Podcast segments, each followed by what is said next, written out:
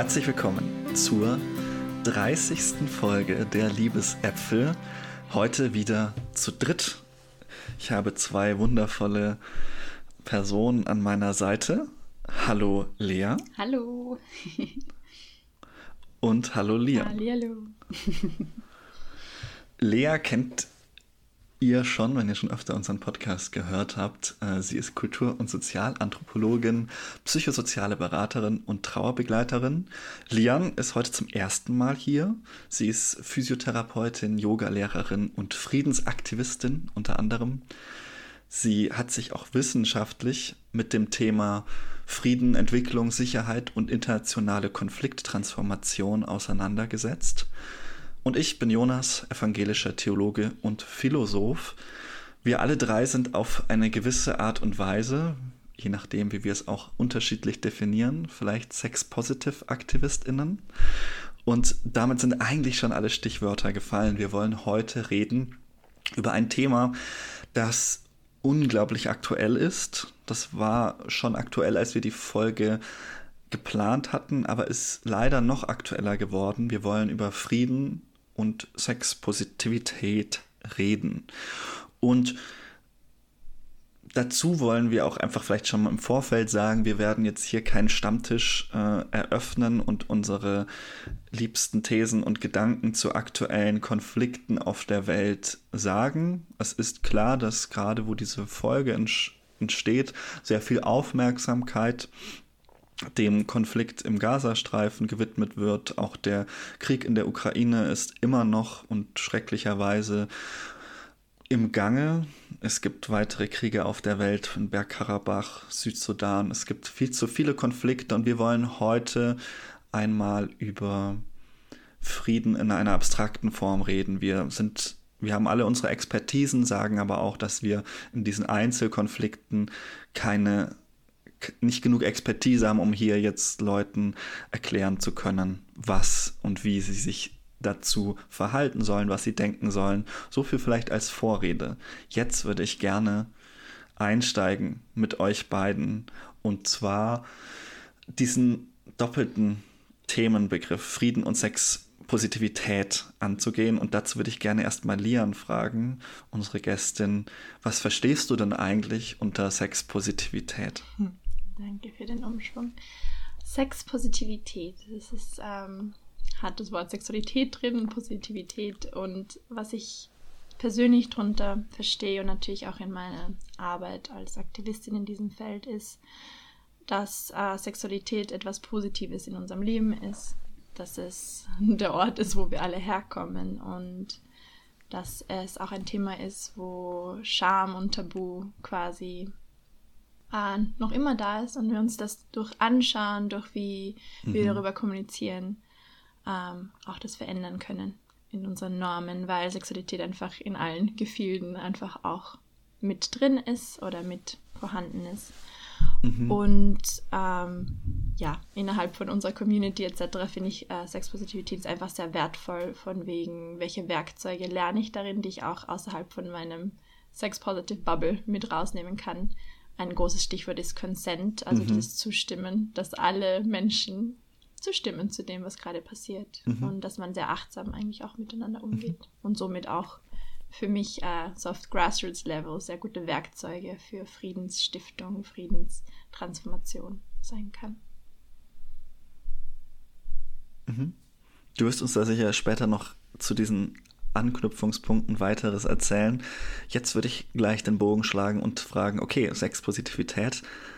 Wir haben gehört, was du darunter verstehst. Was hat das denn jetzt bitte mit Frieden zu tun? Uh, als erstes in meinen Kopf kommt uh, eben Sexualität, Gender und diese sozusagen Diskriminierungsachsen. Also wenn man eher so intersektionalen Feminismus anschaut.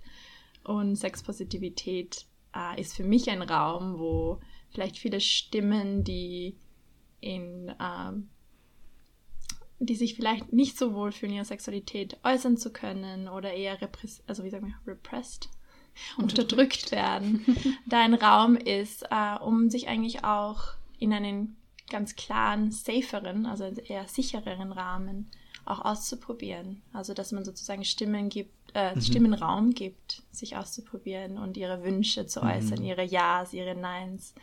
Und das mag nicht nur auf sexueller Ebene sein. Das finde ich eben in der Sex-Positiv-Szene ist doch das Wort drinnen und sehr viel Druck darin. Und ich glaube, für mich ist da eigentlich sehr viel Wertvolles drin, was viel weiter geht als Sexualität. Mhm. Lea, was fällt dir assoziativ als erstes ein, wenn du das hörst? Ähm, mir fällt als erstes ein zu Sexpositivität und Friede ähm, das Thema Kommunikation. äh, mhm. Da ähm, in sexpositiven Räumen sehr viel darüber kommuniziert wird, äh, was sind meine Bedürfnisse, was sind die Bedürfnisse von der anderen Person, wo sind Grenzen mhm. ähm, und wie geht man mit ähm, Grenzüberschreitungen um, also auch so die, mhm. die Fehlerfreundlichkeit und dass man mhm. über das alles ähm, sprechen kann in einem guten Rahmen und eben bei mir geht's bei Friede ganz viel darum, nicht Konflikte zu vermeiden, weil Konflikte werden immer äh, da sein. Wir sind Menschen mit unterschiedlichen Meinungen, mhm. Glaubenssätze. Ähm, das ist voll okay und gehört auch zum Leben dazu und, und die Vielfältigkeit. Die Frage ist, wie, wie man mit dem umgeht. Und ich finde in der Sexpositivität, ähm, also in der Community, äh, hat man einen Raum, wo man das ganz gut üben kann, mhm. weil da sehr weil wir Vielfalt in der Community feiern und in der mhm. Vielfalt eben unterschiedliche ähm, Zugänge ähm, ja, aufeinander clashen können.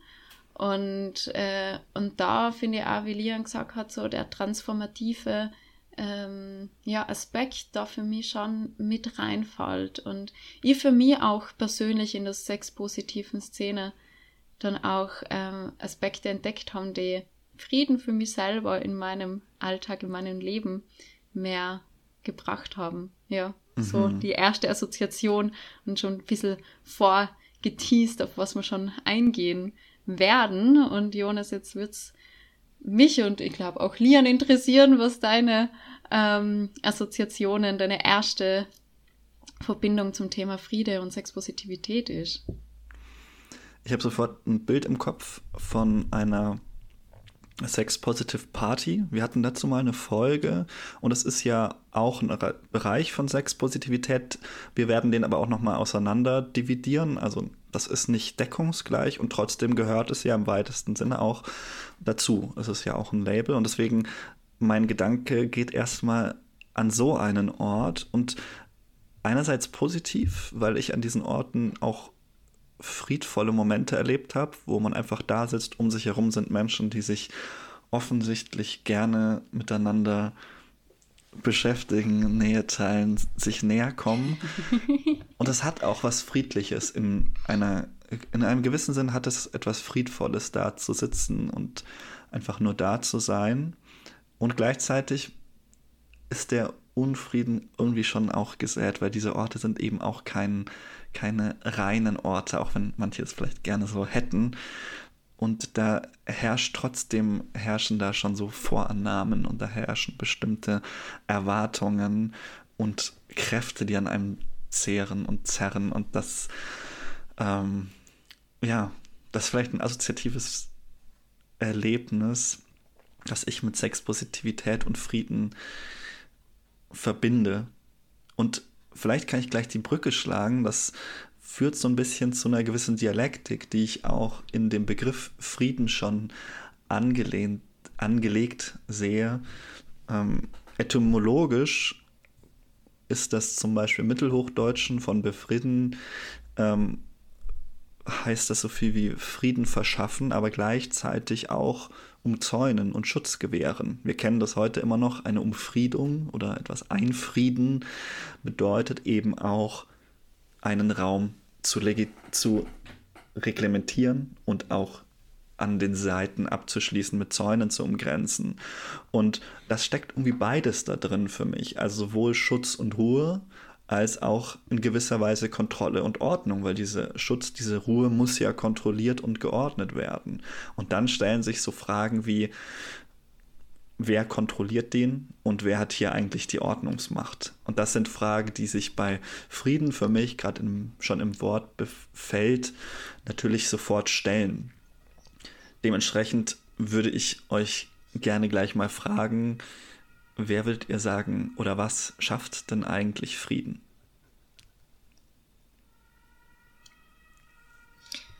Ähm, super Fragen, finde ich. Es ist für mich auch dieses, was ist Frieden, wo finden wir ihn? Also für mich ist wichtig die mhm. Unterscheidung von dem Persönlichen zum Kollektiven. Mhm. Und was kann ich sozusagen für mich erschaffen, um in mir Frieden zu schaffen mit all meinen Anteilen und Konflikten, mhm. die ich in mir trage. Und was ich mit Konflikt meine, für mich ist auch aus meinen Studien oder einfach in meinem Leben ist, als Mensch auf dieser Welt, ist, dass wir einfach auch konfliktive Bedürfnisse haben, mhm. auch in uns selbst. Und ähm, da ein bisschen so wie aufzuräumen, je mehr Wissen man hat. Für mich war nur äh, gewaltfreie Kommunikation ein unglaubliches Werkzeug mhm. von wegen, was ist ein Bedürfnis, was ist eine Strategie mhm. und dass sie universell sind und dass ich auch lerne, sie zu kommunizieren, das heißt innerlich aufräumen und auch in Kommunikation, in Beziehung zu gehen mit anderen und dass Konflikt einfach ein natürlicher Zustand sein wird, den wir transformieren können, in meines Erachtens auch nicht lösen mhm. können. Und ähm, was ist Frieden? Für mich ist Frieden ein, ein Wort, was eigentlich zu füllen ist. Also es ist ein mhm. leerer Signifikant oder auch ein eher generatives Wort. Also mhm. du hast es jetzt ein bisschen etymologisch, ähm, auch so die, mit dieser Schutzzaun etc. Aber das ist sozusagen ein Gedankengut. Ja. Und es gibt sehr viele kulturelle Unterschiede und was mein Friede sein kann, mag für dich anstoßend sein mhm. oder gewaltvoll oder etwas sein, was für dich nicht Frieden stiftet oder Frieden erschafft. Und persönlich ist Frieden für mich so eine Art Bewusstseinszustand oder auch Prozess mit den Konflikten in mir mhm. so liebevoll, sanft wie möglich umzugehen, bis ich sehr klar bin, meine Bedürfnisse, meine Grenzen zu kommunizieren und darin auch, was Lea gemeint hat, diese Fehlerfreundlichkeit zu haben. Hey, ich bin noch im Prozess. Mhm. Es mag sein, dass es Paradoxien gibt und immer noch Konflikte in mir, aber je mehr Kontext ich gebe, je mehr ich kommuniziere, desto mehr kann man vielleicht Verständnis schaffen und Empathie schaffen, um äh, miteinander zu können. Mhm. Darf ich da gleich nachfragen? Also, das ist ja, es hört sich für mich an, als würdest du sagen, Frieden kann man auch irgendwie lernen im allerweitesten Sinne. Wie, wie funktioniert das? Also, was, was sind das für konkrete Kompetenzen? Wie bringen wir auch jungen Leuten, einer kommenden Generation bei, Frieden zu lernen oder zu leben und Frieden zu transformieren vielleicht? Unglaublich schöne Frage. Ich persönlich sehe es als eine Praxis, mhm. etwas zu üben, etwas zu tun, wo ich sage, ich bin offen genug für andere, aber auch äh, genug verbunden mit mir selber, um meine Bedürfnisse zu mhm. äußern. Und da war für mich einfach Kommunikationswerkzeuge zu lernen so hilfreich. Mhm. Äh, und natürlich ja offen irgendwie tatsächlich zuzuhören, wo, kommt der andere hin und das auch nicht als Angriff zu nehmen, auch diese Differenzierung von Emotion und Fakt fand mhm. ich sehr hilfreich. Mhm. Zum Beispiel, dass ich nicht aus meinen Emotionen äh, gleich agiere, zu sagen, die Geschichte in meinem Kopf, die stattfindet, muss wahr sein, sondern mhm. zu kommunizieren, das ist die Geschichte in meinem Kopf. Was denkst du dazu? Mhm. ähm, als kleines Beispiel. Ähm, magst du was dazu sagen, Lea? Sehr, sehr gerne. Also ähm, könnte auch sagen, Friede könnte als Tunwort verstanden werden. ähm, so vielleicht hat, also ihr habt es schon öfter gehört, so Liebe als Tunwort. Also Lieben ist mhm. etwas, das was aktiv auch ähm, äh, ja im Leben getan werden muss, dass man, äh, also so, man kennt ja die Liebessprachen zum Beispiel, mhm. dass das dann ja alles tun Sachen und dass Friede auch etwas ist, das was man tut. Und natürlich eben gibt es da wahrscheinlich unterschiedliche Zugänge und Verständnisse, was jetzt eigentlich Frieden ist, wie Lian schon gesagt hat, so, also du bin ich voll bei Lian, so einmal der individuelle Zugang und dann der, ähm, der kollektive Zugang zu Frieden, wobei da auch wieder, ähm, und ich glaube, du wirst uns dann mehr erzählen, ähm, Lian, in, also dass Friede auch in je nach kulturellen mhm. Kreisen unterschiedlich verstanden werden können. Und, ähm, und Friede als Tunwort könnte auch, also was, was ich mir gedacht habe, als Beziehungsarbeit mhm. gesehen werden. Ähm, also einmal die Beziehung zu sich selbst, also der Friede mit sich selbst eben, so das den Frieden in sich zu kultivieren, finde ich sehr spannend, was Lian gesagt hat, das was bei mir sehr ähnlich ist, dass wenn und und auch wie du gesagt hast von der Etymologie, also von der Seite von der Wortherkunft her, dass das Schutz und Sicherheit merke für mich individuell ist schon da. Also ich spüre in mir Frieden, wenn ich mich sicher fühle, wenn ich in der Natur spazieren gehe, wenn ich mit FreundInnen bin. Mhm. Mm, genau, also die Beziehungsarbeit zu mir selbst, aber auch die Beziehungsarbeit zu meinen Mitmenschen, mhm. sei es eben mit, mit engen FreundInnen als auch mit fremden Menschen. Wie agiere, ich, interagiere mit denen. Ähm, aber auch mit meiner Umwelt. Also für mich geht da auch eben auch aktuelles Thema Klimakrise, äh, wie gehen wir mit unserer Umwelt um, dass das auch sehr, sehr viel mit, mit Frieden zu tun hat. Und da bin ich jetzt wieder beim Tun, mhm. wenn ich in den Bogen spann. Genau. Ich habe mal die Frage gestellt, so, wer schafft Unfrieden? Und durch dem, dass wir alle Unfrieden schaffen können, können wir auch Frieden schaffen, je, in unterschiedlichen Ausmaß. Was ich glaube, was, ein, was eine Schwierigkeit ist, dieses und ich glaube, das ist vielleicht einfach so ein Grundsatzproblem. Da würde mich aber auch vor allem interessieren, wie Lian du damit umgehst. Es gibt ja, also in der in Freiheitsbegriffen sowas wie negative und positive Freiheit, also die Freiheit von etwas. Das heißt, wenn ich zum Beispiel frei bin von einem Staat, der in mein Leben eingreift, etc. Das wäre eine negative Freiheit, eine Abwehrfreiheit und eine positive Freiheit ist eine Befreiung zu etwas. Und das der Unterschied ist, glaube ich, bei Frieden ja auch ganz zentral, weil wir ganz oft das, ähm, das Frieden haben gar nicht so phänomenologisch wahrnehmen, würde ich sagen. Also wir wissen ganz klar, was Gewalt ist, wir wissen, was Krieg ist, aber wie fühlt sich Frieden eigentlich an? Und da würden wahrscheinlich einige Menschen erstmal spontan sagen, naja, Frieden ist einfach die Abwesenheit von Krieg. Das heißt, der Normalzustand, der Ideale. Ich glaube, meine Generation ist auch im Frieden, zumindest lokal, wo ich aufgewachsen bin, in Mitteleuropa, friedvoll aufgewachsen, aber nicht in einem Bewusstsein des Friedens. Weil wir keinen Krieg erlebt haben, haben wir auch nicht gemerkt, dass das irgendwas Besonderes ist. Und meine Frage wäre jetzt, wie erlebt man denn quasi jetzt positiv Frieden? Wie fühlt sich das an? Wie kultiviert man das? Ist eine hervorragende Frage. Und du hast eben dieses mit Freiheit, diese negative und positive äh, Freiheit nicht. Und, und von der mhm. Gestaltung zufrieden gibt es auch so diesen Zugang von unserem Studium mhm. äh, im Master, war dieses, wie Galtung gesagt hat, es gibt einen negativen Frieden, wie du gesagt hast, die Abwesenheit von Krieg.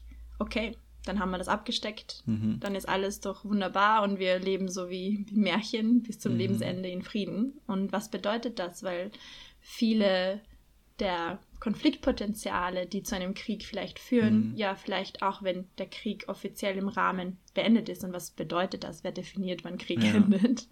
Ähm, natürlich vielleicht, wenn die Waffen nicht und keine Menschen getötet werden, etc. Aber danach sind diese Potenziale vielleicht nicht transformiert in der Hinsicht. Mhm. Sie sind noch da.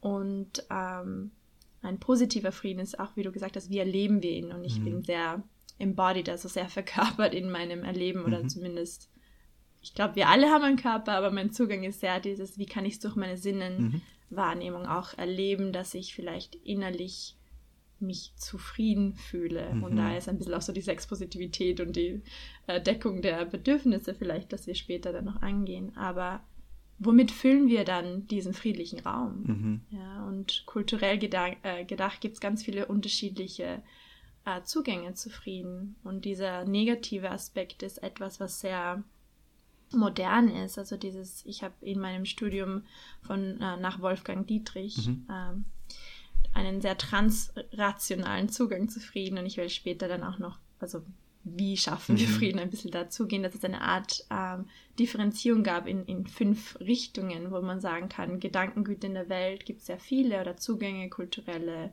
ethische etc. Mhm. Aber wie kann man sie ein bisschen kategorisieren, äh, damit wir auch vielleicht Verständnis zu haben, dass dein, dein, dein Weltbild von Frieden vielleicht ein anderes sein als meine, mhm. äh, sein mag als meine und wie können wir diese in eine Art äh, Gleichgewicht schaffen. Also es geht immer so mit einer Art dynamisches Gleichgewicht, weil es wird sich immer was verändern, mhm. nicht? Also dieses Verständnis dafür. Und für mich persönlich ist vieles, was wir in der sexpositiven Szene an Workshops anbieten, sind Erlebnisräume. Also da will ich dann mit Lea später auch noch äh, mehr anknüpfen. Mhm.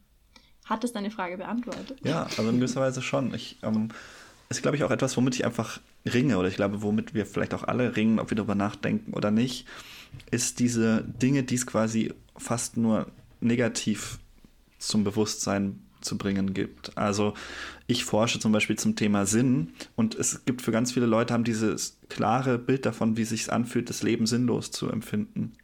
Und sagen, ich, äh, ich weiß nicht, warum mache ich den ganzen Scheiß es gibt einige Leute, die sagen, es gibt keine positive Sinnerfahrung. Ich versuche das zu erforschen, ob das vielleicht nicht doch geben könnte. Aber wie sowas ausschaut, ist viel schwieriger zu beschreiben als diese negative Folie. Und ich glaube, das ist auch bei Krieg und Frieden auf jeden Fall ein Thema, dass wir sagen, ja, wir haben klare Vorstellungen, wie negativer Frieden ausschaut und wie positiver ausschaut. Vielleicht gar nicht so sehr. Und das ist, glaube ich, schon auch eine, eine Kunst, weil ich glaube, dass auch viel Friede, den wir erlebt haben, jetzt in den letzten 20, 30 Jahren in, in äh, Mitteleuropa, auch in gewisser Weise von diesem Einzäunungsteil ähm, des Friedens ausging. Also wir haben natürlich auch einfach viele Probleme ausgelagert. Wir haben Konflikte woanders hin verschoben und also wir im Sinne von ein sehr reicher mitteleuropäischer Westen und haben aber damit letztlich auch schon wieder Konflikt Punkte woanders geschaffen, die irgendwann natürlich auch wieder zu explodieren drohen. Deswegen die Frage ist quasi, wie schafft man das dauerhaft? Und ein Weg dahin ist auf jeden Fall in der christlichen Tradition die Frage nach Gerechtigkeit. Ähm, würde ich gerne ein bisschen drauf eingehen, aber bevor ich das mache, würde ich gerne euch ähm, nochmal den Ball zuspielen und sagen, was ist denn für euch, also was sind für euch Friedens- Modelle. Und ich glaube, Lian, du hast, ähm, du hast da auch so mehrere Familien ähm, vor Augen. Vielleicht kannst du uns die mal vorstellen und dann würde ich zur Familie des, äh, der Gerechtigkeit noch ein bisschen was sagen, weil ich glaube, die liegt mir am nächsten. Mhm. Also ich glaube, natürlich werden wir unterschiedlich sozusagen sozialisiert mhm. und, und das ist einfach ein Versuch zu Mapping, mhm. also sozusagen eine Kartografie der Welt des Friedens zu schaffen, weil es ist einfach sehr, sehr klar, zumindest in meinem Studium, dass es viele mhm. Friedenszugänge mhm. gibt. Und deswegen ist die Komplexität dann deswegen nicht ja. weg. die, die, Waffen stehen still, jetzt ist Frieden. Mhm. Äh, mag nicht für jeder so sein. Und ähm, dieser transrationale Zugang, äh, wie es so sagt, ist, dass wir Wesen, wir Menschen sind Wesen, die nicht nur rational sind, was vielleicht im Westen mhm. äh, sehr verstärkt der Blick ist. Oh, aber ich glaube, dass wir zu dritt hier ein Verständnis haben, wenn wir kommen aus der Theologie oder verschiedene Richtungen, mhm. zu sagen, dass wir auch emotionale Wesen sind, verkörperte Wesen, ja. sexuelle Wesen, ähm, spirituelle Wesen, was auch immer mhm. man reinlässt oder nicht mhm. und, und, und steht das in Konflikt oder nicht. Das heißt, jeder Einzelne hat verschiedene Ebenen und die spiegeln sich natürlich auch im, im äh, internationalen, großen, globalen Ganzen. Mhm. Und um das ein bisschen zu kategorisieren, gab es äh, diesen Zugang, sozusagen vier Familien rauszudefinieren. Mhm. Und die fünfte, die transrationale, ist eigentlich die, diese dynamische Balance aller Vieren, mhm. die in unserer Welt vorhanden mhm. sind. Und natürlich kann man mhm. da äh, vieles in dieser Unterteilung dann runtergeben. Aber es ist so wie manchmal helfen uns Ordner mhm, nicht. Und ich, ich, teile euch mal, was ich so mitbekommen habe im Studium. Ich mhm. bin auch immer auch im Lernpotenz äh, Lernprozess, mhm. ja, das auch für mich mitzunehmen. Äh, ich möchte auch meine Masterarbeit in die Richtung schreiben. Aber ein, ein Zugang oder eine Familie ist dieses Frieden aus der Harmonie. Mhm. Ja, wir kennen sicher auch diese harmoniebedürftigen Menschen, mhm. wo Uh, es geht sehr viel so um den energetischen, ja, ich gebe, du nimmst, mhm. wie fühlen wir uns mhm. beide. Das ist eher so ein, ein gefühlstechnische und natürlich gibt es da viel mehr, kann man sicher über Wolfgang Dietrich äh, viel näher nachlesen. Die zweite Familie ist äh, Frieden aus der Gerechtigkeit. Das kennen wir sehr stark so mit der Moral, mit der Religion mhm. oder mit einer gewissen Instanz, die uns sagt, wo richtig und falsch ist. Uns auch natürlich diesen Bedürfnis nach Halt zu geben, was ist der richtige Weg, was ist der friedliche Weg, mhm. den wir jetzt in unserem Kontext geben oder vielleicht äh, Sexpositiven, was ist der richtige BDSM-Weg? I don't know. ja, dieses, wir, wir sehnen uns sehr stark nach, nach manchmal einer Instanz, die uns das sagt. Mhm. Ja. Und es ist jetzt, all diese Familien sind jetzt nicht eine Entwicklung geschichtlich von der Menschheit, aber es ist ein bisschen, ähm, die gibt es alle gleichzeitig mhm. und trotzdem sehen wir sozusagen aus sozusagen dieser, dieser Moral, dieser Frieden aus ähm, einer Instanz, ein Gott oder eine mhm. Gesellschaft, die uns sagt, wo es lang geht, mhm. auch diese ähm, mehr moderneren Zugang. Das ist sozusagen die andere Familie. Der moderne Frieden ist Frieden aus der Sicherheit, also um mhm. Frieden, um Zäunen, ähm, Frieden aus, ich habe Waffen, du hast Waffen, wer hat mehr mhm. Waffen, wie können wir uns absichern und unsere Macht sichern. Und das ist etwas, was wir jetzt natürlich auch noch sehr viel sehen ja. können, äh, auch in den Konflikten, wer schickt wo, wie, welche Ressourcen. Mhm. Und gerade ist, es sozusagen auch durch äh, militärische Macht gesehen. Und dann an eine vierte Familie, die auch sehr spannend ist, äh, ist dieser Frieden aus der Wahrheit. Mhm. Und es ist eher sehr postmodern, äh, dieses Dekonstruieren, sich die, die Machtverhältnisse auch anzuschauen und ein bisschen, was du schon angeschnitten hast, mhm. ja, wenn wir in so einem privilegierten ähm, Moment sind, wo wir hier leben in Europa, in Österreich, ähm, auch zu sagen, wie dekonstruieren mhm. wir das, mhm. was, worauf ist das aufgebaut, welche andere Konflikte, wie sind wir vernetzt. Und darin kommt die transrationale äh, Zugang, der sagt, diese vier Familien sind miteinander mhm. verbunden einfach dadurch, dass wir systemisch als Menschen verbunden sind und dass wir nicht isolierte Wesen sind. Ja. Genauso der Einzelne nicht, genauso eine Gesellschaft nicht. Und dass es sozusagen transrational, aber auch transnational mhm. ist. Ja? Also wir können auch zu vielen Konflikten nicht sagen, dass es zwischen Staaten sind. Es ist innerhalb mhm. von einem System auch hochkomplex ist. Und das ist einfach ein System, was ein bisschen hilft, die Komplexität ein Bild zu geben. Nicht Metaphern helfen uns ja immer weiter. Und was ich sehr schön finde, ist auch dieses, ähm,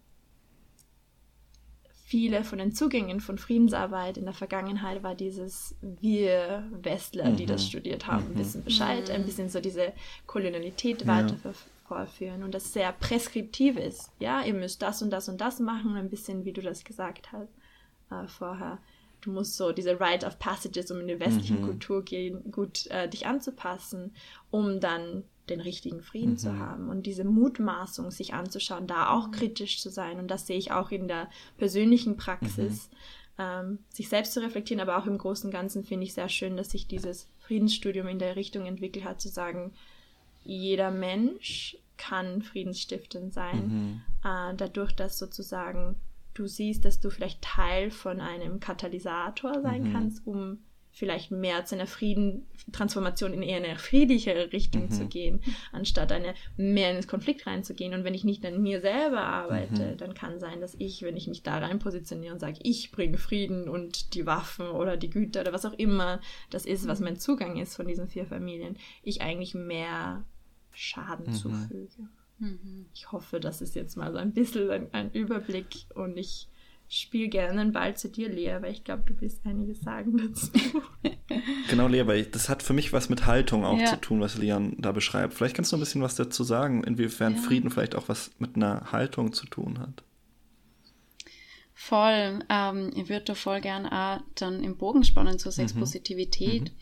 Ähm, weil, also ich habe ja meine Bachelorarbeit geschrieben zu äh, Sexpositivität und was die eigentlich zusammenhaltet und da auch noch mal ein bisschen zu differenzieren, dass Sexpositivität nicht nur sexpositive Partys mhm. sind, ähm, die gerade, also zumindest in Wien überall aus dem Boden raussprießen, was einerseits wunderschön ist, dass, dass äh, da mehr und mehr ähm, der Begriff auch ähm, hochkommt und wir uns hoffentlich in eine mehr sexpositive Gesellschaft ähm, bewegen, wobei es auch immer wichtig ist, eben deswegen feiere ich das voll, dass du, Jonas, am Anfang so auch so ein bisschen kritisch gegenüber dem Begriff Sexpositivität warst, ähm, mit dem Thema Friede und äh, un, also so eine, eine, gewisse Unzufriedenheit vielleicht da mitschwingt, wenn man in einer, auf einer sexpositiven Party ist. Mhm.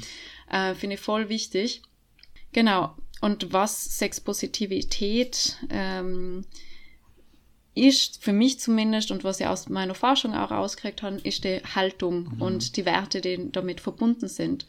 Und dass ich da auch ähm, zumindest Parallelen sehe, wie man ähm, dazu beitragen kann, vor allem in, in dem kleinen Kreise, in einer Community äh, oder im eigenen Leben mehr Frieden zu ähm, ja, mehr, zumindest versuchen, mehr Frieden mhm. reinzubringen, sondern eben die Haltung von Consent, eben die Einvernehmlichkeit, weil man ganz, ganz viel eben von den Familien, die was du gesagt hast, die, ähm, Lian, was du angesprochen hast von, ja, wir, die äh, mitteleuropäische Westen, wir kommen daher und wir wissen, mhm. wie es geht und dass das einfach Machtmissbrauch ist und immer da, also es ist Macht immer da, wir können Macht nicht einfach wegdenken mhm. oder ähm, rausnehmen. Die Frage ist, wie geht man mit Macht mhm. um? Und ich finde, dass das die Workshops, die was äh, die sexpositive Community ähm, macht oder zur Verfügung stellt, also zumindest aus meiner Erfahrung kann ich sagen, also vor allem beim Fesseln, die Workshops, die was ich mit äh, meiner Kollegin ähm, mache, äh, mit meiner Arbeitskollegin ähm, und auch Freundin, also ähm, und ja, wir versuchen herauszufinden, äh, was ist ein ethischer Umgang mhm. mit Macht. Wie kann man aus einer Fesselsession wo sehr klar ist, wer die Macht hat, wo verhandelt worden ist, was sind unsere Grenzen, ähm, was sind unsere Bedürfnisse, was sind unsere Unsicherheiten und Ängste, wie kann man das im Alltag umsetzen, wo begegnen mhm. uns solche Machtverhältnisse und äh, ist das Machtverhältnis gerade im Consent oder eben nicht? Und ich glaube, das hat da ganz viel mit, mit Frieden zu tun, um die, um das aufzudecken, um auch die Ungerechtigkeiten aufzudecken äh, in einem kleinen Kreise mhm. zumindest. Aber man könnte jetzt sehr kritisch einwenden, also ich, mir leuchtet das total ein, aber ich spiele jetzt mal den Advocatus Diaboli. Ja, bitte. Beim Fesseln hast yes. du ja immer den großen Vorteil, dass du Safe Words benutzt. Du hast einen konkreten Raum. Es ist eine Art von Spiel. Mhm. Wenn ich jetzt ja. wirklich, also in der Realität, ein kleines, ein kleines Land bin, das angegriffen mhm. wird, oder auch ein großes Land, oder eine Person, die Diskriminierung, Gewalt erfährt, dann gibt es kein Safe Word. Ich kann nicht sagen, stopp, hör auf, Spiel vorbei. Wie weit ist da diese, diese Diskrepanz vielleicht auch einfach ähm, der Unterschied? Mhm. Also wie, wie bringt uns dieses spielerische Lernen in die Realität ja. hinein? Ich glaube, es geht vor allem mal darum zu lernen, ich mhm. darf. Ich darf, also ich, ich, ich habe Handlungsmacht, jedes einzelne Individuum von uns hat Handlungsmacht und ich darf da was dazu mhm. sagen, ich darf meine Stimme verwenden. Und ich glaube, also für mich war das sehr eine Erleuchtung, ähm, sage ich jetzt mal überspitzt gesagt, als ich angefangen habe zu fesseln von, ah, so fühlt sich Verantwortung mhm. und Macht an. Und was das heißt eigentlich, die Macht zu haben und welche, dass ich Eigenverantwortung habe, aber dann auch Verantwortung für die andere Person, mhm. wenn ich die Macht annehme. Und ich glaube, das ist eben ganz ähm, wichtiges oder ein Lernpotenzial, was wir da in der sexpositiven ähm, Szene ähm, haben, um äh, zu äh, auf der körperlichen Ebene wirklich zu mhm. spüren, wie fühlt sich das mhm. an? Und dass ich im ersten Moment total überfordert war, mit mir das bewusst zu machen, ich habe jetzt die Macht und Verantwortung für die eigen, für, für die andere Person noch mhm. mit und was das bedeutet. Und auch immer zu wissen, die andere Person hat mir die Handlungsmacht jetzt gegeben für den mhm. Zeitraum in Consent. So. Und dass das im Alltag eben leider oft eben nicht klar mhm. ist, verschwimmt und dann befindet man sich in, in Machtverhältnisse wieder, wo man sich denkt, hä, was ist denn dort gerade eigentlich los? So. Ja. Mir fällt einfach dazu sofort ein, dass ähm, eben diese Macht und Verantwortung, wenn wir denken an, wie bringe ich das sozusagen von diesem safer mhm. Space, von einem Workshop auch sozusagen in einen größeren gesellschaftlichen Kontext, ist zu sagen, auch in welchem Kontext befinden wir uns und welche Machtträger haben wir uns um uns herum. Und wenn wir denken, wir haben sozusagen eine Dem Demokratie, ähm, da ist ja natürlich auch jemand gewählt und hat diese Macht durch mhm. eine Wahl. Ja, und das sozusagen auch hier ähm, diese Macht auch immer wieder auch ein Ort ist, zu sagen, hey, kann man in Kontakt gehen noch mhm. mit diesen Spielern und zu sagen, ich nutze diese Stimme, die ich einsetze in einen Kontext, der klein gerahmt ist, auch in einen größeren. Und das ist für mich auch, wo Aktivismus reinkommt. Und was, wo wir jetzt auch eine, wieder ein, ein Werkzeug haben können von Differenzierung auf verschiedenen mhm. Levels oder Layers oder Niveaus zu sagen. Das eine ist Grassroots und da gebe ich jemandem Werkzeuge und da gebe ich jemandem ein Embodiment von einem mhm. Verständnis mhm. von ich kann Ja sagen, ich kann Nein sagen und das mag einfach ganz, ganz unmittelbar auf körperlicher mhm. Ebene sein, weil es so deutlich ist. Und das ist so hilfreich, um diese Räum, diese Handlungsräumlichkeiten in uns zu erschaffen. Und ich, ich, ich sehe diese Räumlichkeiten tatsächlich so im Körper mhm. fast. Und wenn wir sie in meinem Erachten genug üben, dann werden wir auch vielleicht mehr und mehr unzufrieden, weil wir wissen, wie gut sich was anfühlt, wenn es ein richtiges Ja mhm. ist. Ein bisschen ein Beispiel ist ähm, so dieses Pleasure Activism, dieser Genussaktivismus, mhm. zu sagen, dass jeder Körper das Recht hat, sich wohl, mhm. gesund, genährt und in ihrer Lust und seine Lust zu sein. Und dass das sozusagen auch ein Katalysator sein kann, der vielleicht positiver ist als mir geht's nicht gut und deswegen mhm. muss ich mhm. was sagen, sondern es geht mir richtig gut. Ich spüre eigentlich, was ich will und ich sehe Ungerechtigkeit und ich sehe meine Privilegien. Einfach auch, weil in der Sex-Positiv-Szene doch auch sehr viel über Macht gesprochen mhm. wird. Wie kann ich Consent geben? Ich kann, wenn es eine Machtgefälle äh, gibt, kann ich überhaupt mit meiner Chefität eine Beziehungshaftigkeit mhm. haben zum Beispiel. Also da gibt's einfach sehr viele Bewusstseinsarbeit, die da passiert, die sich natürlich aus dieser Bubble dann raus äh, bringen kann. Und man kann sozusagen vielleicht mehr Interesse haben für Modelle, die uns auch umgeben und uns, ja, Macht ist um uns herum die mhm. ganze Zeit. Und auch zu sehen, ah, meine Stimme hat auch eine Macht. Wo setze ich sie an? Und da ist für mich dieses raus aus der Matte jetzt im Yoga-Prinzip mhm. oder Meditationsprinzip, raus aus dem Workshop-Kontext. Was habe ich da gelernt und wie kann ich das umsetzen, um ja, in diesem Netzwerk, in dem wir sind, auch friedlich zu agieren. Und da war, fand ich einfach auch dieses, die Lederach-Pyramide. Ich komme wieder mit einem Konzept mhm. von meinem Studium, was ich sehr, ja. sehr hilfreich finde, einfach zu sagen, wo befinden wir uns? Okay, es gibt ein Grassroot-Level, es gibt eine Middle Range Players oder Range Level und dann gibt es, also mittlere, mittlere Level auf Deutsch, und dann gibt es dieses High Level Leadership, wenn wir denken an eine vielleicht Politiker-Person, Diplomatie-Person. Mhm. Und das äh, die miteinander kommunizieren. Die sind ja keine stagnierende Einheiten. Ihre Macht beruht auf eine Wahl innerhalb einen, einer, einer Demokratie, nicht? Wenn man sich darin befindet und daran glaubt. Ja, das ist. Mhm. Aber daran auch zu sein, kann ich da mehr in die Aktion gehen? Kann ich mehr sozusagen ansetzen, Netzwerken, kommunizieren und irgendwie immer wieder zu sagen, wieso machen mhm. wir das? Also da in den Kontakt zu gehen. Ich ja, glaub, also ich denke, das ist die eine Seite, das ist jetzt die subjektive Seite, könnte man sagen, wo wir quasi als Handlungssubjekte in den Blick kommen. Man muss natürlich auch sagen, das gute alte Sprichwort, das Private ist politisch. Wir sind ja Teil auch einer Kultur, die als Objekt wahrgenommen wird. Also ich denke da jetzt ganz konkret an den Konflikt in der Ukraine, den Angriffskrieg Russlands, wo Kyrill I. von Moskau, also der Patriarch, das heißt sowas wie der oberste Kirchenchef der russisch-orthodoxen Kirche, so wie, man könnte etwas vereinfacht sagen, der Papst der äh, russisch-orthodoxen, ähm, uns quasi in den Blick nimmt. Also ich spreche jetzt mal für uns, weil ich davon ausgehe, dass wir alle zum Beispiel schon mal auf so einer Pride Parade waren äh, in Wien oder sonst wo oder zumindest uns das vorstellen können, da, daran teilzunehmen und Teil dieser ähm, dieser queeren Bewegung sind. Und die ist nun ganz konkret auch ähm, Angriffsfläche oder Projektionsfläche für eine russische Angriffstheologie. Ich spreche jetzt wirklich von der theologischen Perspektive, weil dieser Kirchenführer sagt, dass die Gay Pride Paraden, so nennt er es, Tests sind, um in den Westen zu kommen. Das heißt, wenn man zum Westen gehören möchte, muss man die durchführen. Ähm, ich rezitiere das jetzt einfach nur, das hat natürlich einen sehr starken Verschwörungscharakter, aber das ist das, was er sagt. Und wer das nicht tut, der wird geächtet. Das heißt, Russland, China sind vom Westen geächtet, weil sie quasi nicht diesen Gesinnungstest machen.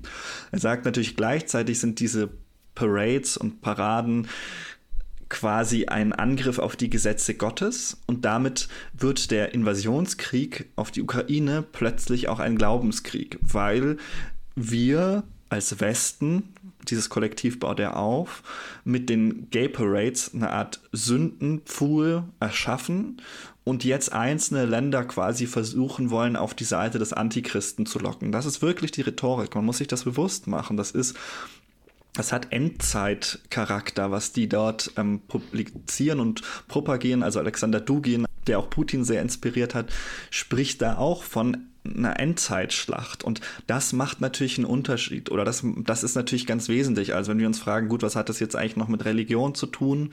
Ich glaube, wir müssen uns bewusst machen, dass wir damit auch Teil sind, zumindest eines, einer Projektionsfläche von, ja, von Angriffen auf die christliche Werte von einer metaphysischen Schlacht. Und ich, ich glaube deswegen, ne, das ist diese objektive Seite, die man da auch nochmal beleuchten muss, dass wir ja selbst auch mit unserem Handeln Projektionsfläche werden, auch für explizit religiöse Kriege. Mhm, mhm. Jonas, jetzt von deiner äh, theologischen Sicht aus eben, mh, mm, würdest du sagen, wie, wie ist das mit den Religionen? Und Frieden. Also mhm. sind Religionen eher förderlich für Frieden? Ne, was sind ja, da ich denke, man kann es ganz Gedanken schwer dazu? quantitativ aufwiegen, zu sagen, ja, hier fünfmal Frieden geschafft, 18 Kreuzziegel, wie machen wir das? ähm, ich glaube, das Einfachste und Sinnvollste, was man dazu sagen kann, ist, dass dass Religionen extremes Friedenspotenzial haben und gleichzeitig dazu beigetragen haben, dass menschenunwürdigste Kriege geführt wurden. Das heißt, die Geschichte der Religion ist eine extrem blutige, das muss man einfach auch so festhalten. Auch die ihre Grundlagen, also heilige Schriften, sind teilweise voll von Sachen, die wir heute sagen würden, das ist weit, weit weg von jedem Menschenrechts- und Menschenwürde-Gedanken. Also ganz schlimme Sachen stehen da drin und die können wir auch nicht wegleugnen. Das wäre auch verlogen und unwahr. Gleichzeitig gab es ganz zentrale Friedensbewegungen, die zum Beispiel aus Religionen erwachsen sind. Es gibt die Mennoniten, die sind so ganz klare Pazifisten. Die sind natürlich jetzt auch unter Beschuss muss man sagen, weil die sagen zum Beispiel, man muss immer friedlich sein. Das ist ein jesuanisches Gebot. Das heißt, wir liefern keine Waffen. Man muss sich immer, immer muss man die andere Wange hinhalten. Da, das ist heutzutage auch keine leichte Position, die noch zu vertreten, vor allem wenn ein Land angegriffen wird.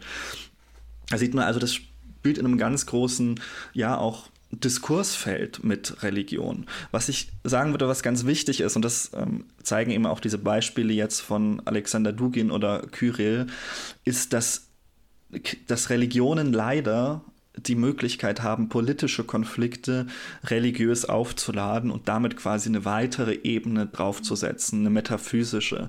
Und das heißt, ich kämpfe zum Beispiel jetzt in einem, auf einem Schlachtfeld nicht gegen einen Bauern von oder einen Vasallen von einem anderen Landesherrn, der halt zufällig woanders wohnt. Mhm.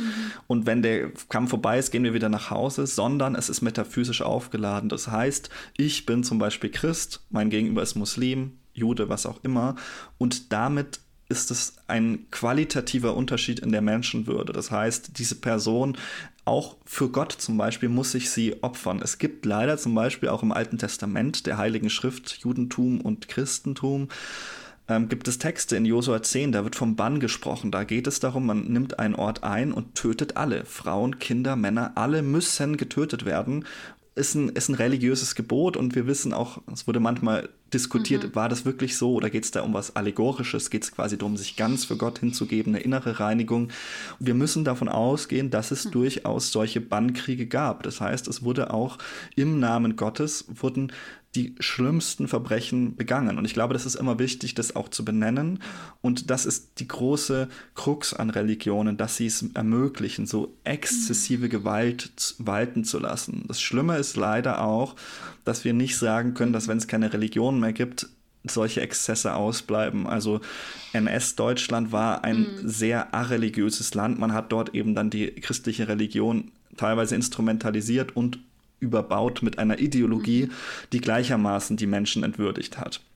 Es ist also immer wichtig, beide Seiten zu sehen und gleichzeitig auch Friedenspotenzial im Auge, im Auge zu behalten. Also ich finde schon, dass für viele Menschen, die Religionen praktizieren, das eine wahnsinnig hilfreiche innere Haltungssache ist. Da komme ich jetzt nochmal zurück auf das, was ihr gesagt mhm. habt. Wenn man eine, zum Beispiel eine spirituelle Friedenshaltung kultiviert in sich durch persönliche leibliche Praktiken, wenn man jeden Morgen zum Beispiel betet für den Frieden. Da gibt es manche, die sagen, Leute, das ist doch völlige Zeitverschwendung, spendet lieber Geld, liefert Waffen, aber betet nicht. Und das hilft niemandem, das ist einfach mhm. Selbstbeweihräucherung. Aber ich würde schon sagen, es macht etwas mit einem, wenn man jeden Morgen zum Beispiel im Gebet aneinander denkt. Und ähm, wir wissen zum Beispiel auch von Kirchen, die wahnsinnig wichtige Rollen gespielt haben in Befriedung von einerseits Kriegen als auch bei Hilfeleistungen.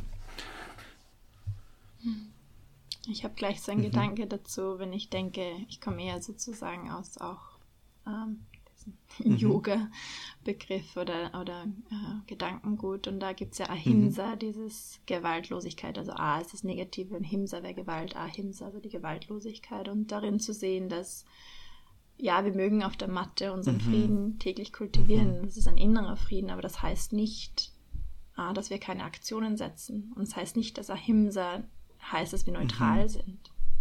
Also wenn Ungerechtigkeit passiert und sehr viel Gewalt passiert, heißt es nicht, dass wir still sind, weil wir innerlich uns mhm. friedlich äh, mhm. kultivieren, sondern halt auch aufzuzeigen, darauf zu sprechen. Und das ist auch, wo der Connex ist, zu eine Stimme entwickeln, weil wir sind eigentlich, mhm. Ja, wo lernen wir das ja. eigentlich noch so? Mhm. Ähm, und das ist, ich stimme dir komplett zu, aber für mich ist sobald äh, eine Religion instrumentalisiert mhm. wird, dann wird diese Macht eigentlich missbraucht. Und das ist ein bisschen auch ein Konnex, wo Lea, glaube ich, danach noch was sagen möchte. Ähm, also ja, ich glaube, dass für mich persönlich ein, ein sehr religionskritischer mhm. Mensch unter mir steht, weil ich einfach denke, ja, Glaube zu mhm. lenken mhm. ähm, ist einfach sehr machtvoll und, und Leute nicht eigentlich die Werkzeuge zu geben, selber zu denken, Werkzeuge zu geben, sich selber zu empowern, die Stimme eigentlich mhm. zu finden, für mich sehr schnell in Missbrauch mhm. enden kann, weil wir im Grunde alle Menschen sind und auch jemand, der vielleicht ein mhm. Papst ist, was auch immer, immer noch diese Ebene mit sich trägt, immer noch die sexuelle Ebene mhm. hat und was ist seine Verbindung zum äh, Homosexualität mhm. etc. Und das ist eine persönliche und das sozusagen einzusetzen, dann um sehr viele Leute zu mobilisieren und Kriege etc. zu machen, ist für mich einfach sehr mhm. gefährlich mhm. persönlich. Und das ist jetzt nicht unbedingt, was ich im Studium gelernt habe. Ähm, mhm. Genau, und ich glaube, Lea, du möchtest dazu was sagen. Ja, ähm, kurz zum äh, Begriff Missbrauch. Ähm, der Begriff Missbrauch ähm, sagt eigentlich, dass es einen dann Gegenüberstellung einen richtigen mhm. Gebrauch mhm. gibt, also in dem Fall vom, von Macht ähm, in unserem Konte also Gespräch mhm. jetzt.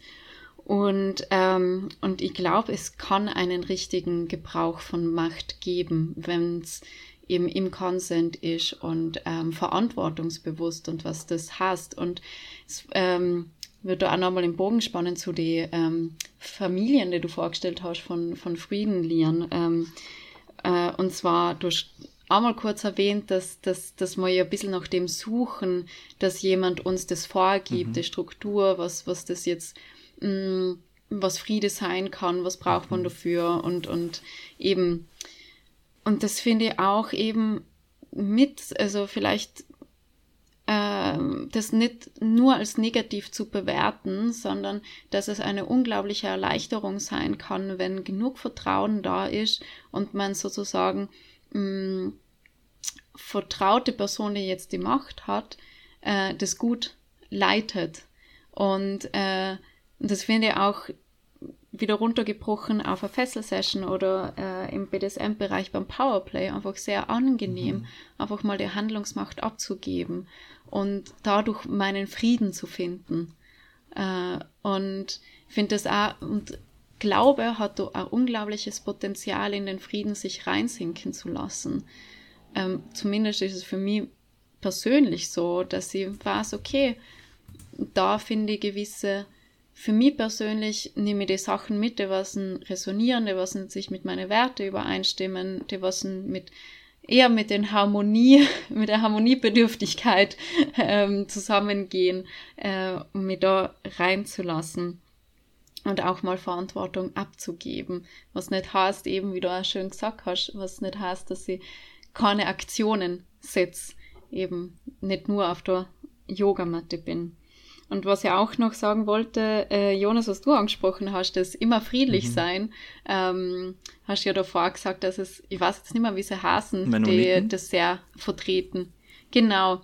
Äh, und da ist mir auch eingefallen in der sexpositiven Szene, dass das auch manchmal einerseits die Gefahr da ist, dass man immer versucht, die Harmonie mhm. und das Friedlichsein und ähm, ja, und das, aber auch, dass wieder da das Potenzial da ist, das aufzubrechen, den, den People-Pleasing-Anteil mhm. in uns äh, von, äh, ja, aber ich möchte ja ähm, eben mit der anderen Person gut sein und, und in Frieden sein und dass das dann aber dazu führt, dass ich wieder nicht meine Stimme Raum gebe und dass das eben, wenn wir Frieden kultivieren möchten, dass das eben wichtig ist, hm. der Stimme Raum zu geben.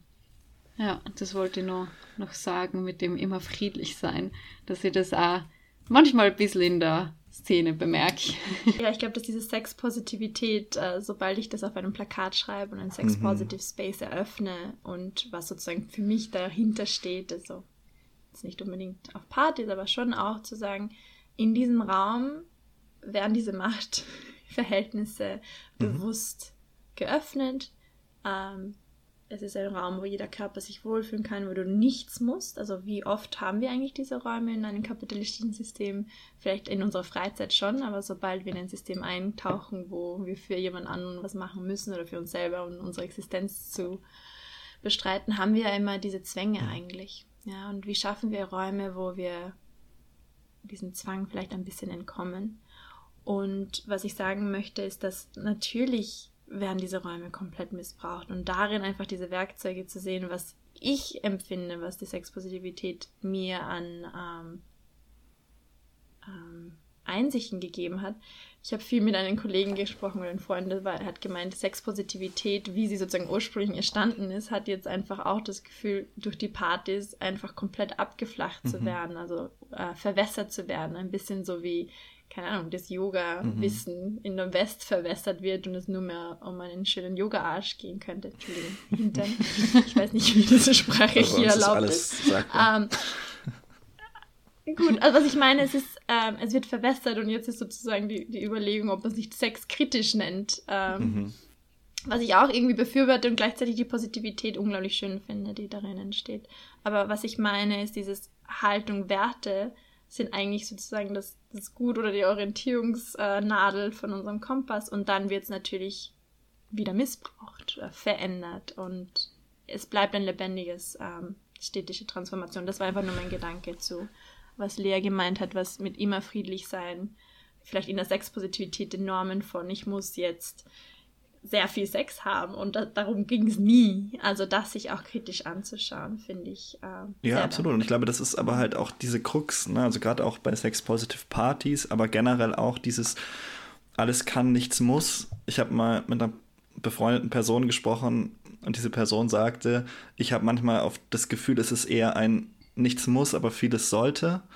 Also es entstehen natürlich automatisch, wenn du solche Räume schaffst und ich benutze mal wieder dieses Wort umfriedest. Das heißt, sagst, ich setze hier Außenlinien hin, hier gehört etwas rein, das sind unsere Regeln, Kodizes, entsteht natürlich sofort neue Praktiken, die wieder exklusiv sind, beziehungsweise die einfach einen ganz bestimmten Wertekorridor auch wieder voraussetzen und man ist da, ich glaube, das finde ich so schön auch bei dem Gedanken der Transformation, der ja irgendwie in deinem, ähm, in deiner wissenschaftlichen Auseinandersetzung eine große Rolle spielt, auch in vielen mittlerweile christlichen Friedensinitiativen geht es ganz viel um Transformation, zu sagen, das ist ein unabschließbarer Prozess. Das heißt, sobald ich Sexpositivität etabliere, habe ich schon wieder neue Einfriedungen geschaffen. Natürlich auch aus gutem Grund, weil ich möchte ja Safe Spaces haben. Das heißt, ich muss Linien einziehen und die sind natürlich dafür da, schwarze Schafe draußen zu halten. Dann ist es schon wieder exklusiv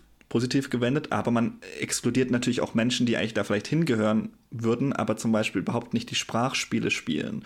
Also es ist ja oft so, dass man vorher gebrieft wird oder beziehungsweise Fragebögen ausfüllen muss oder mündliche Abfragen und dann wird man zum Beispiel gefragt, also eine mögliche Frage, um in so einen Raum zu kommen, ist, ähm, erklär doch mal, was, äh, wofür Flinter steht oder so. Das kann man sagen, das kann man sich ja aneignen, muss aber auch sagen, das ist natürlich für Menschen einfacher, die einen relativ hohen Bildungsgrad haben, der deutschen Sprache sehr viel mächtiger sind oder in dem Fall jetzt der englischen. Das heißt, es setzt einfach ein bestimmtes Niveau voraus. Und diese Räume sind eben keine neutralen Räume, sondern sind wiederum Räume, die transformiert werden wollen. Und das ist etwas, was ich eben auch immer sehr stark erlebe, dass es dort natürlich wieder ganz neue Codes, Regeln und Macht Positionen entstehen. So, das, da kommen wir einfach nicht raus, würde mhm. ich sagen. Voll, da, da stimme ich da voll zu, Jonas. Und, und das ist so menschlich, wenn eine Gruppe von Menschen zusammenkommt, dass da neue äh, Codes entstehen, äh, neue Regeln äh, sozusagen. Und dass, wenn man safer mit einem ja. R hinten äh, Spaces, also weil kein Raum ist äh, 100% sicher, deswegen sprechen wir so in der Szene, also das kommt aus dem BDSM, von dem Akronym, Akronym äh, RAC oder RAC, ich weiß nicht, wie man es, ob man es Englisch aussprechen möchte oder Deutsch, und zwar Risk Aware Consensual Kink. Also da ist jetzt nur Kink mit dabei, also Sexpositivität muss nicht immer was mit Kink zu tun haben, äh, aber dass man sich dessen Risiko mhm. bewusst ist, dass Grenzüberschreitungen passieren können und äh, dass es aber immer safer Space ist, wo man Ressourcen hat, um mit den Grenzüberschreitungen dann gut umgehen zu können und wo man Halt findet. Ja. Äh, und man muss sich eben auch bewusst sein, dass wenn man Safer Spaces kreiert, dass man Menschen ausschließen ja. wird.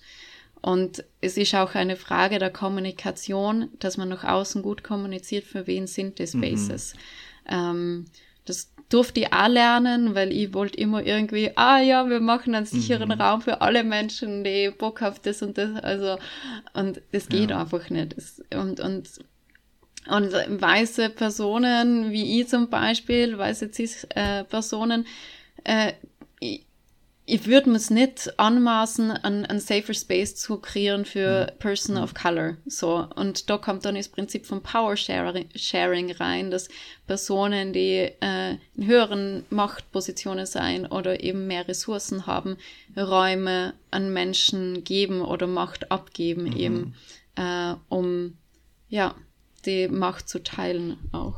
Ah, das ist auch ja die, dieser sehr intersektionale feministische Ansatz und das ist ja auch wieder ein, ein Termini, den man nur weiß, ja. wenn man es halt äh, studiert hat etc. Und auch zu sagen, wir sind ja alle unglaublich unterschiedlich ähm, betroffen mhm. von Macht und äh, wie sagt man Oppression. Unterdrückung. Unterdrückung. Unterdrückung oder inwiefern ein System uns eher sozusagen bestärkt mhm. oder eher Grenzen und ähm, Schwierigkeiten in den Weg legt und da eben, äh, was Lea schon gesagt hat, als cis weiße Person und in dem Fall auch Frau. Und dann sind so diese ganzen Identitätsteile, die im Grunde, wenn man sich das anschaut, aus einem intersektionalen äh, Zugang, ja etwas ist, was wieder Wissen ergeben würde, von wo in der Machtstruktur sitzt man und wo ist sozusagen auch wieder diese Verantwortlichkeit, eine gewisse Art von Ausgleichbewegung mehr mhm. hinzumachen. Wobei aber das auch missbraucht werden kann, um eigentlich mehr Differenzen Total. zu schaffen und mehr Unfrieden. Also das ist auch wieder ein Werkzeug. Ja. Und wenn man ein Werkzeug einsetzt, um, keine Ahnung, das typische Beispiel, eine Karotte zu schneiden oder jemanden mhm. zu erstechen, in sehr sorry, sehr, sehr ja, polarisierten so. Werkzeugsgebrauch. Ja. Ähm, ja, und, und noch einen anderen Gedanken oder etwas, was ich sagen wollte, ist halt auch dieses Rack, was äh, Lea einfach auch äh, definiert hat, äh, dieses Risk-Aware Consensual Kink, ist ja auch etwas, was sich entwickelt hat aus, aus einem Prozess. Die Sexpositivität-Bewegung ist eine Bewegung und die bleibt mhm. in Bewegung. Das wollte ich auch noch mitteilen, dass, keine Ahnung, am Anfang war ja dieses Safe, Sane und Consensual, also dieses mhm. sicher, äh, sane. Ja, ver ähm, vernünftig. Hm? Vernünftig wäre das. Vernünftig, Wort. ich würde auch sagen, dass man auch es weiß und vielleicht die Sinneswahrnehmung klar genug sind. Also ich bin sehr stark, dass ich sozusagen äh, Sexualität und, und Drogen zumindest, äh, wie sagt man, nicht zusammennehmen mhm. wollen würde, außer es ist etwas, was beide wollen, aber sexpositiven Partys habe ich da eine starke ja, Kritik. Absolut. Von wegen kann man da überhaupt Consent geben? Ja. Und das ist jetzt nur meine persönliche Meinung, ohne irgendwen sozusagen kinkshamen zu wollen, wenn er das machen wollen würde. Aber da, da will ich einfach nur die Bewegung auch äh, sichtbar machen. Und, und das ist für mich einfach ein großes Beispiel von keine Ahnung, wenn ich dich Lea benennen darf, Lea und, und mich, wie wir innerhalb von einer Szene Reflexionsarbeit ja. bekommen haben, dadurch, dass wir in Kontakt bleiben mit der Community, dadurch, dass wir unser Netzwerk füttern und dieses Netzwerk füttert uns zurück und auch einfach, es darf auch unangenehm mhm. sein in diesem Lernprozess und es ist auch nicht nur friedlich, es ist nicht nur angenehm, aber für das große Ganze in der Hinsicht von, können wir besser miteinander umgehen, zu sagen, ja, ich mutmaße mir nicht zu, einen BIPOC-Space mhm. zu halten, weil das nicht meine Identität ist. Und das ist vielleicht unangenehm, aber auch so wertvoll für vielleicht die Sex-Positiv-Szene, aber auch für eine Art friedlicheres Miteinander. Ja, und ihr habt damit auch im Grunde schon eine Sache en passant beantwortet, nämlich auch diese Frage, die man sich ja stellen könnte, wenn man um solche Machtkonstellationen weiß. Und deine Kritik, die teile ich total, dass Kirchen dazu neigen, Macht zu missbrauchen. Das ist einfach das kann man empirisch sehr gut nachweisen in einzelnen Fallstudien. Das ist aber auch irgendwie rein rational gar nicht so unplausibel und man kann sich das sehr schnell herleiten, warum das so ist. Und dann gibt es natürlich Leute, die sagen, komm, warum lassen wir nicht die ganzen Religionen einfach zurück und machen alle unseren eigenen individuellen Raum mit unseren Liebsten?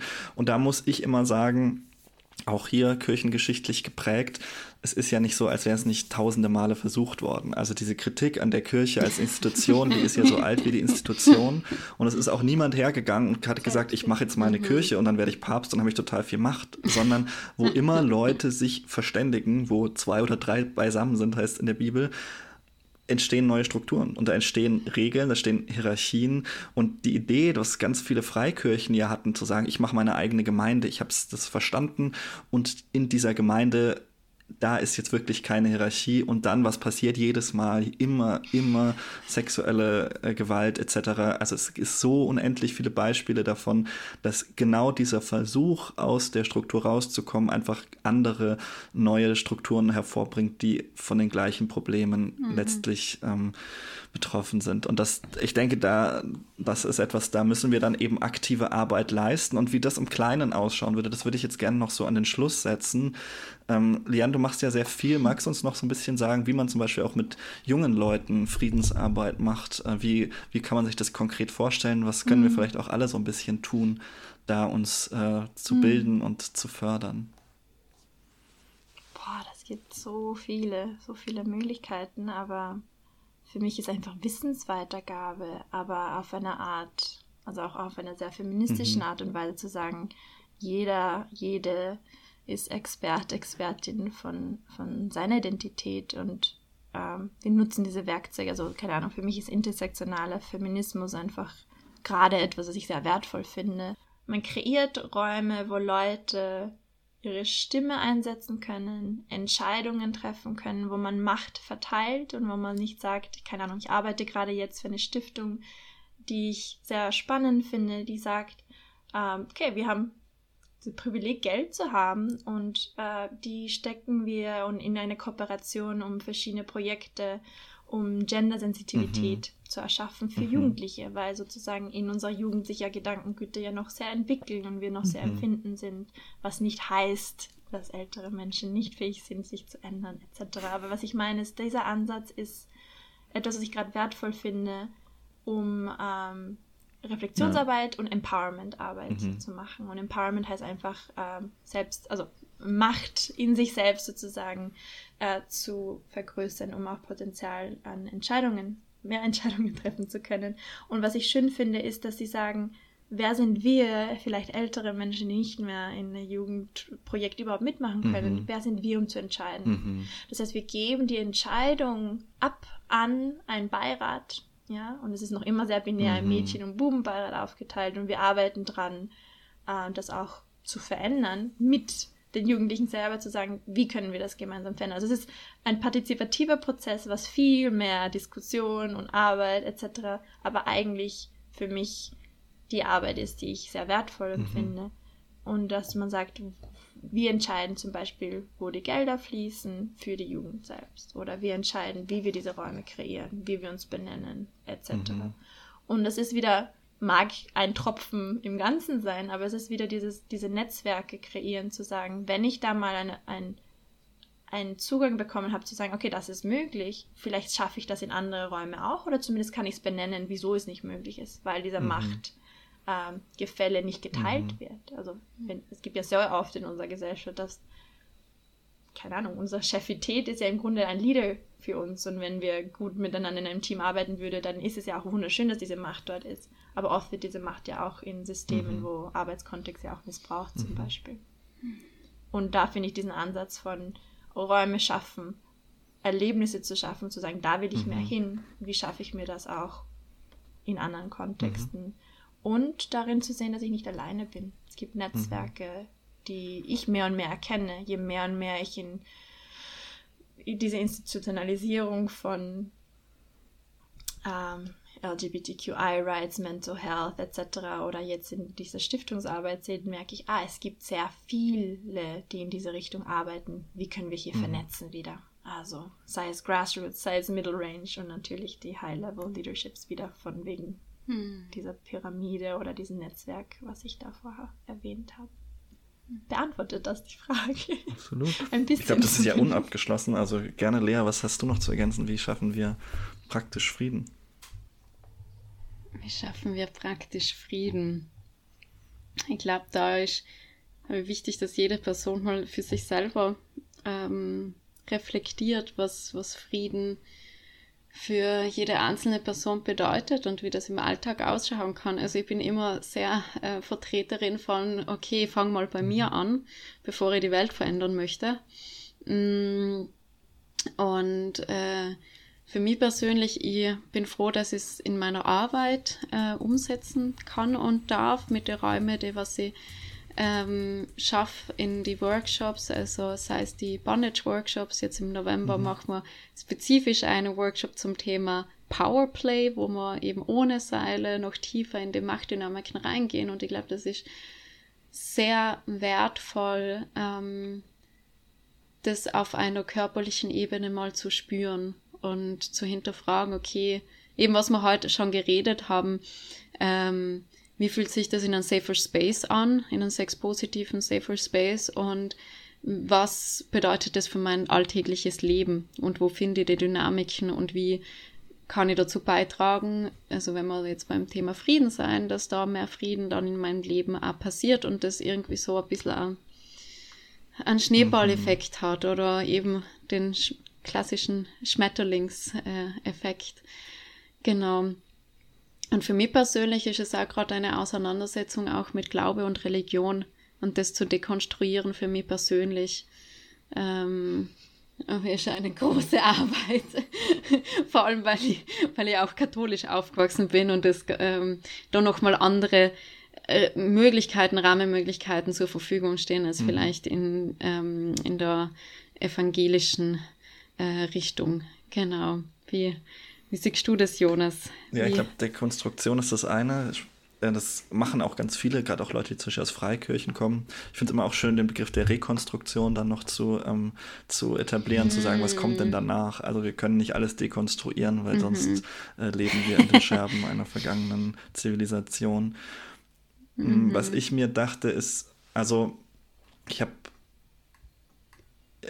für mich einfach nochmal auf diesen Gedanken der ähm, Gerechtigkeit, die man auch irgendwie individuell kultivieren muss und kann. Also ich glaube, solange wir einfach in einer Welt leben, die so offensichtlich ungerecht ist, im Kleinen wie im Großen, säen wir einfach permanent neue Konflikte. Und das ist, und da muss man, das hast du, glaube ich, auch gerade schon gesagt, Lian, einfach auch so die eigenen Privilegien angehen und sagen, wie kann es denn sein, dass wir auf Kosten von so vielen anderen Menschen leben? Also wir müssen uns eigentlich nicht wundern, wenn das passiert. Und das ist so eine uralte, menschliche, in ganz vielen Religionen kodifizierte Erkenntnis, dass es keinen Frieden ohne Gerechtigkeit geben wird. Also im Psalm 85 heißt es, dass sich Frieden und Gerechtigkeit küssen werden. Also dieses Bild finde ich sehr schön, weil die beiden einfach auch für mich irgendwo zusammenhängen. Und das, das wäre für mich etwas, wo man sagen muss, ja, das muss irgendwie im Kleinen beginnen. Du hast gesagt, fang mal bei mir an, bevor ich die Welt verändere, Lea.